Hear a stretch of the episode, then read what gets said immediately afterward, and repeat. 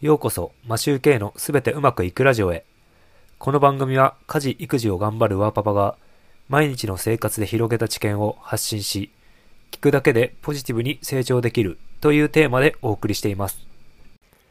皆さん、いかがお過ごしでしょうか？マシューケイです。今回はなぜ男性は日傘を使わないのか？というお話をしたいと思います。皆さん、暑い夏をどうやって過ごしているのでしょうか？今回は特に男性向けのお話になります。男性の皆さん、日傘は使っているでしょうか？日傘ってどんなイメージでしょう？思い込みかもしれませんが、おそらくは女性が使っているというイメージが強いのではないでしょうか？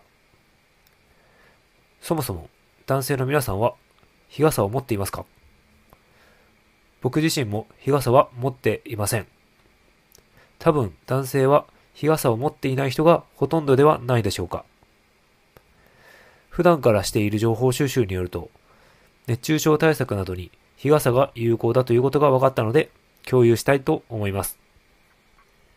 埼玉県のホームページによると、日傘を使うことにより、直射日光を避け、体感温度を下げる効果があり、日陰を持ち歩くということができて、夏の暑さ対策、熱中症対策として有効。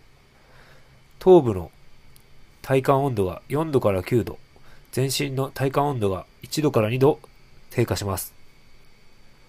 クールビズと併用することで、非熱ストレス、汗の量を約20%も減らすことができます。と言われているみたいです。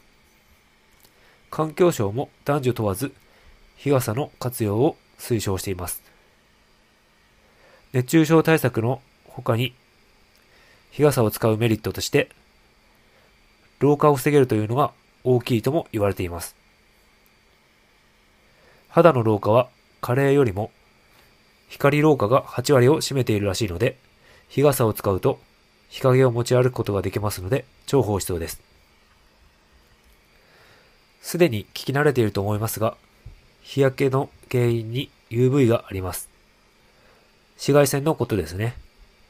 ちょっと細かく見ていくと、UVC、低波長、UVB、中波長、UVA、超波長というものがあります。UVC は波長が短いので、オゾン層に遮られて地上に届かないそうですが、UVB は表皮に UVA は神秘に、さらに波長の長い近赤外線は皮下組織まで届くようです。UVB はシミ、UVA はシワ、近赤外線はたるみに影響するようです。今回調べてみて初めて知りました。ところで、男性には日傘がなぜ流行らないのでしょうか疑問に思っていたので簡単に考察してみました。一つ目はビジネスバッグを持つと両手が塞がってしまう。これはどうしようもないですね。リュックにするしかないです。二つ目は男性が使える商品が少ないから。ネットを見てみると今は結構増えていたんですが、品切れが続出していました。三つ目が男が日傘をするだとという昔からの固定観念があるので人の目が気になる。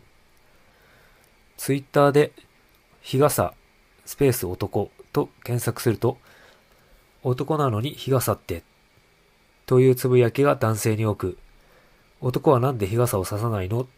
というつぶやきが女性に多いみたいです。ただ、男性自身が気にしてるだけのようですね。考察は以上になります。戦前は男性の日傘も普通だったみたいです。欧米の影響で日傘を使わなくなってしまったんでしょうかね。僕も Amazon で日傘をポチりましたが、欲しいし、欲しい白い色のデザインのものが入荷待ちでした。それは入荷未定だったので他も探そうと思うのですが、いろいろ見た中でも良さそうなものが全部売り切れでした。ですので早めに探さなくてはいけません。今年は男性の日傘がもしかして流行るかもしれませんね。購入を検討されている方がいましたら、お早めに購入された方がいいかもしれません。今回はこれで終わりたいと思います。いつも聞いていただきありがとうございます。それでは今日も良い一日をお過ごしください。マシュウケイでした。